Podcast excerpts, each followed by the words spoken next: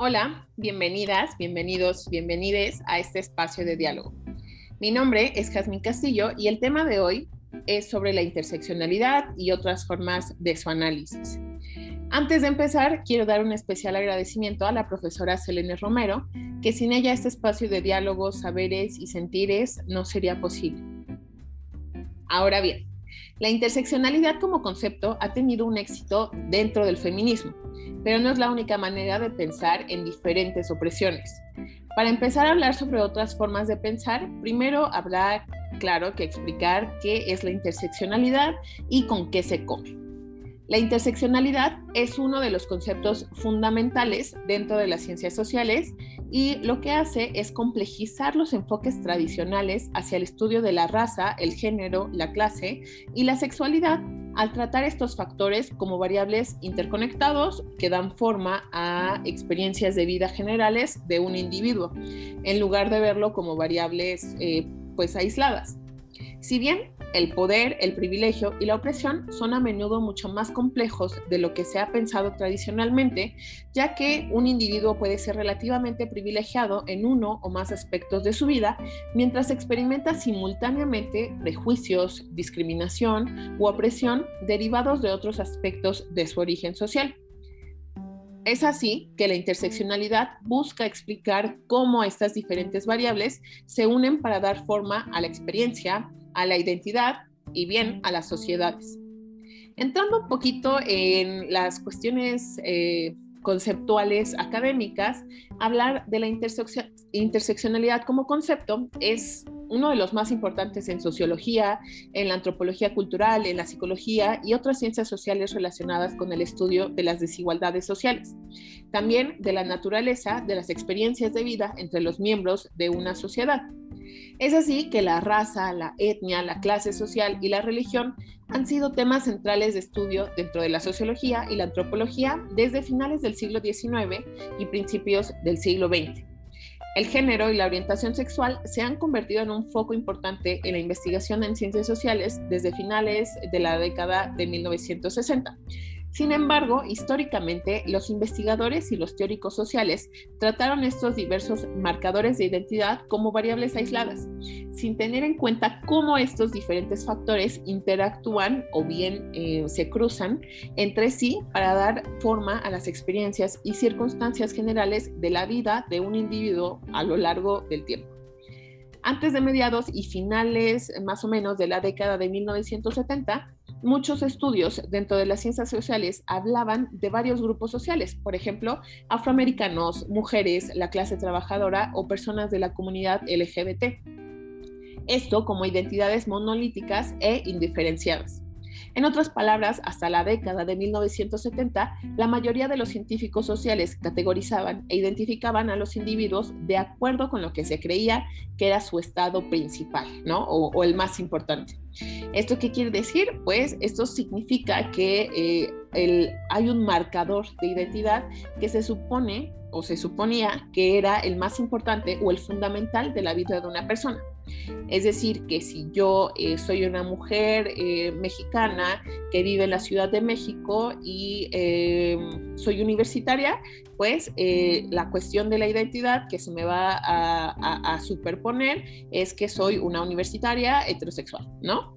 Em, esta categorización simplista sirve luego como base para realizar investigaciones y hablar sobre varios grupos dentro de las sociedades, Como em, agrupar ciertos tipos de sociedades. Sin embargo, sociólogos, antropólogos y otros estudiosos han reconocido los defectos inherentes de tal enfoque principalmente el enfoque de los supuestos estados principales, ya que lleva a los investigadores a ignorar importantes marcadores de variación dentro de un grupo racial, religioso, de género u orientación sexual, lo que proporciona una comprensión realmente muy limitada de las complejidades y de estos entretejidos de la vida social. Por ejemplo, pensemos en el caso hipotético de tres mujeres mexicanas. Eh, en los primeros años de las ciencias sociales, el enfoque común sería pensar en estas tres mujeres como personas que comparten una identidad común, una cultura común, esta cultura pues derivada de la herencia racial, étnica común, que se supondría que es su estado principal, y un conjunto común de experiencias sociales. Sin embargo, una visión tan limitada, pues lo que va a hacer es oscurecer otras posibles variables importantes de diferencia. Supongamos que cada una de estas tres mujeres tiene una herencia religiosa diferente, como por ejemplo una es católica, otra es bautista y otra es musulmana. En consecuencia, estas distinciones religiosas van a dar como resultado diferentes identidades sociales y distintas experiencias culturales para estas mujeres. A pesar de su origen étnico común, estas diferencias sociales se complicarían aún más si nosotros tuviéramos en cuenta cuestiones como el género, la clase social, su edad y otros factores eh, que caracterizan a los individuos. Aparte de las experiencias de privilegio y opresión, es eh, hablar de interseccionalidad también destaca la variación cultural dentro de los grupos socialmente definidos. En la clase de mundialización con la profesora Selene Romero, hemos estudiado y analizado la cultura como un todo complejo que incluye el conocimiento, las creencias, las artes, las leyes, la moral, las costumbres, los hábitos y cualquier otra capacidad que un individuo adquiere como miembro de una sociedad. Entendemos entonces que la cultura es una cosmovisión, una forma en que un individuo llega a comprender el mundo, eh, así como su lugar dentro de él. Por lo tanto, la cultura nos permite a los individuos dar sentido a nuestras realidades sociales. Hablando un poquito sobre historia y datos curiosos, los antropólogos, psicólogos y sociólogos percibieron la cultura como entidad monolítica que unificaba a toda una nación o grupo étnico y era compartida por igual y uniformemente por los miembros de este grupo. Esta noción surge de los teóricos estructural funcionalistas británicos, quienes enfatizaron la cohesión social y la unidad dentro de las sociedades, y los teóricos estadounidenses, por su parte, de la cuestión de la cultura y la personalidad, quienes buscaron identificar y describir el tipo básico de personalidad entre los ciudadanos de naciones particulares, aproximadamente desde la década de 1920 hasta la década de 1940. Esta lógica, ahora entendida como excesivamente rígida y determinista, fue popularizada por dos antropólogas estadounidenses, Benedict y Mead, que eh, basaron en la noción simple y lineal de que la herencia nacional o el origen étnico de un individuo determinaban su cultura que a su vez moldeaba un tipo específico de personalidad. Pero es a partir de la década de 1970 que los científicos sociales, en particular los antropólogos culturales, han dejado de ver la cultura como una característica estática, atemporal y homogénea de un grupo racial, étnico o nacional, en favor de una visión mucho más modificada y matizada de la cultura. Es así que la comprensión de la cultura reconoce que la cultura es muy fluida y dinámica. En otras palabras, algo que está sujeto a cambios con el tiempo, o sea que nunca se va a quedar en su lugar. Esta nueva comprensión de la cultura también reconoce que las personas somos productoras de cultura a través de la agencia que nosotros tenemos, es decir, las acciones que nosotros tomamos, tanto como individuos como miembros de colectivos o de grupos. Esto para influir y cambiar nuestras vidas y la sociedad que nos rodea. Esto pues contrasta fuertemente con la noción más antigua de cultura que ignoraba por completo la agencia y veía a los individuos simplemente como productos de la cultura. Y eh, el punto de, vista básico en la antropología cultural y otras ciencias sociales de hoy es que la socialización, es decir, el proceso por el cual una persona adquiere su trasfondo cultural, es un proceso continuo que dura toda la vida, no simplemente un fenómeno que ocurre en la niñez y luego se detiene abruptamente y que la gente usa eh, pues esta agencia para producir activamente un cambio cultural. La cultura, entonces, hablar de cultura es controvertido y es cuestiones de negociar. Eh, en lugar de decir que la cultura es estático, porque los diferentes individuos y grupos están posicionados de manera diferente dentro de las sociedades y por tanto tienen diferentes puntos de vista sobre lo que se considera más deseable o, las necesidades que, que va a tener los diferentes tipos de sociedad. Por tanto, Ahora sí, entrando al tema, la interseccionalidad ha llevado a los científicos sociales a comprender la opresión y la cultura de maneras muy diferentes de las que eran comunes en los primeros años de muchas disciplinas académicas. Como tales, los académicos ya tratan la raza, la etnia, el género, la clase social y la orientación sexual como variables separadas y aisladas sino más bien como una red interconectada que da forma a los antecedentes culturales y las experiencias con privilegios sociales y de opresión. Es importante mencionar que la teórica jurídica negra Kimberly Williams Crenshaw, que se convirtió en la profesora de Derecho en la Universidad de California, ella acuñó el término de interseccionalidad en un famoso ensayo de 1989 titulado De marginalización de la intersección de la raza y el sexo, una feminista negra crítica a la doctrina antidiscriminación, teoría feminista y política antirracista. Eh, Crenshaw se, centraba en las experiencias de las mujeres negras en la sociedad estadounidense y señaló que las experiencias vividas únicas de este grupo habían sido en gran parte marginadas y pasadas por alto por los académicos, ya que los estudios del feminismo tendían a centrarse en las mujeres blancas, mientras que los estudios del racismo se centraban principalmente en las experiencias de los hombres negros. Si bien son mujeres y negras, las experiencias de las mujeres negras difieren en aspectos importantes de las otras que comparten su sexo o raza. Crenshaw sostiene que el prejuicio y la discriminación que experimentan las mujeres negras en la sociedad estadounidense no siempre es fácil y claramente identificable como un acto estrictamente de racismo o bien de sexismo, sino que en cambio podría ser una combinación compleja de ambos factores. Aunque Crenshaw fue la primera en utilizar el término de interseccionalidad, las críticas al movimiento feminista dominante por reflejar los ideales, los intereses y la agenda de las mujeres blancas heterosexuales de clase media fueron planteadas por primera vez ya en la década de 1970 por una chicana negra y por feministas lesbianas que se sintieron excluidas del movimiento de mujeres en Estados Unidos. Las mujeres de entornos eh, históricamente marginados plantearon objeciones de que el activismo eh, feminista esencializaba, es decir, que asumía eh, la homogeneidad dentro del grupo a hombres y mujeres, ignorando importantes diferencias sociales entre hombres y mujeres como cuestiones de raza, de clase social, de religión, de edad, etc. La creciente atención a estos asuntos condujo al surgimiento del feminismo de la tercera, ola en las décadas de 1980 y 1990, que afirmó los puntos de vista de que ni las mujeres ni los hombres eran grupos homogéneos y que las experiencias de feminidad y masculinidad coexisten entre sí dentro de la sociedad y esto produce una variedad de experiencias de género, al igual que una amplia gama de experiencias afroamericanas, experiencias de blancos y experiencias de gays e incluso de lesbianas. Ahora bien, una vez que entendemos cómo surge la interseccionalidad y a qué se refiere, personalmente el término no, no ha dejado de rondar por mi mente. Y es que se piensa que el concepto se ha cristalizado tanto que se convirtió en un cierto comodín, que significa que se incluye eh, en el feminismo a las mujeres eh, históricamente excluidas.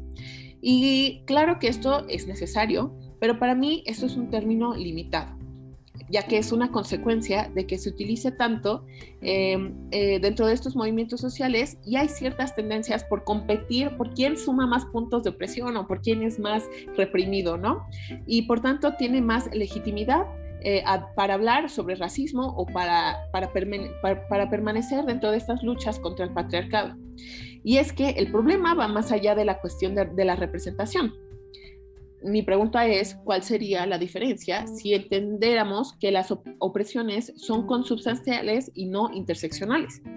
La forma en la que se entienda la opresión va a determinar cómo se actuará políticamente frente a ella. Como bien dijo la feminista negra y decolonial Astrid Cuero en su conferencia magistral en el tercer Congreso Feminista de Chiapas.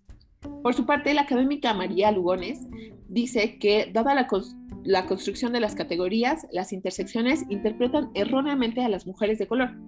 Ella menciona, en la intersección entre mujer y negro hay una ausencia donde debería estar la mujer negra precisamente porque ni mujer ni negro la incluye. La intersección nos muestra ese vacío y por eso, una vez que la interseccionalidad nos muestra que se pierde, nos queda por delante la tarea de reconceptualizar la lógica de la intersección para de este modo evitar esa separabilidad de las categorías dadas y del pensamiento categorial. No podemos negar que las relaciones sociales son dinámicas, son históricas y sobre todo complejas. La interseccionalidad entonces, según la eh, feminista y colonial, colombiana Mara Viveros estabiliza las relaciones sociales en posiciones fijas. Para ella, las relaciones sociales, sociales no pueden ser divididas en secuencias y se producen mutuamente. O sea, no podemos dividir claramente dónde empieza una y dónde termina la otra. Ella nos cuenta que Kimberly Crenshaw ha declarado en varias oportunidades que la aplicación de la interseccionalidad es contextual y práctica. Es decir, que su intención no era crear una teoría de la opresión, sino generar una categoría jurídica para analizar casos concretos. Como les comenté anteriormente, la interseccionalidad surge en un contexto liberal y es por eso que es utilizado por organismos internacionales como el Banco Mundial, instituciones gubernamentales, organismos no gubernamentales, entre otros. El enfoque de la interseccionalidad ha derivado en entender que las opresiones son acumulativas y jerárquicas. Para Astrid Cuero, esto implica algunos peligros porque de esta forma pareciera que hay experiencias de opresión más legítimas que otras. Y no se trata de ver cuál es el sujeto que ocupa el lugar más bajo, sino entender cómo este entrecruzamiento de opresiones afecta la vida de cada mujer y de cada persona que habitamos este planeta.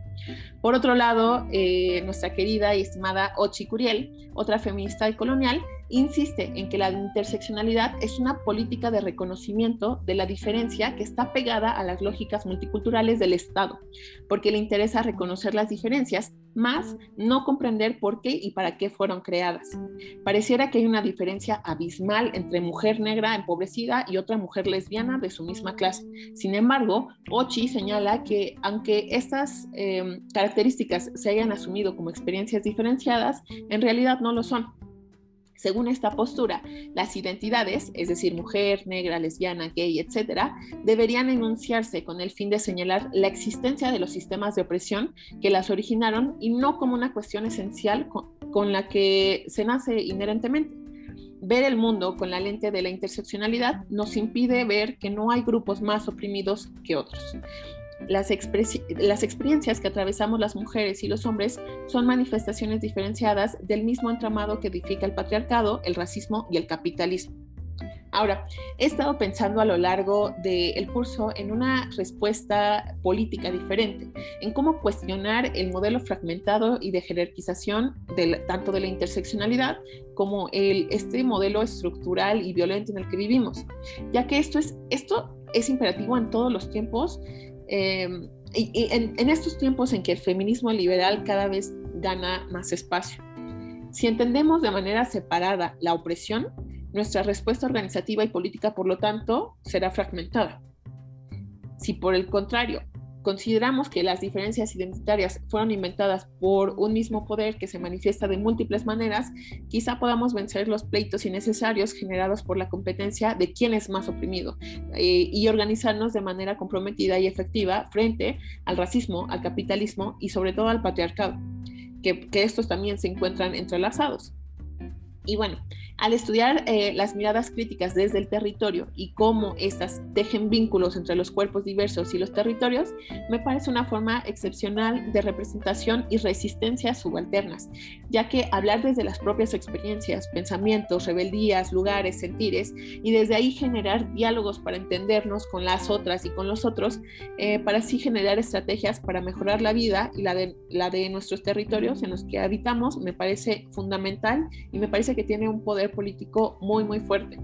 Pero hablar sobre las luchas desde el cuerpo es un tema para otro podcast, porque si no, el día de hoy tardaríamos eh, un ratillo en, discutir este tema. Pero eh, bueno, espero que haya sido de su interés el diálogo de este podcast y si hay algún comentario, alguna objeción o propuesta, con gusto lo podemos platicar. Muchas gracias por escuchar, les mando un fuerte abrazo. Hasta la próxima.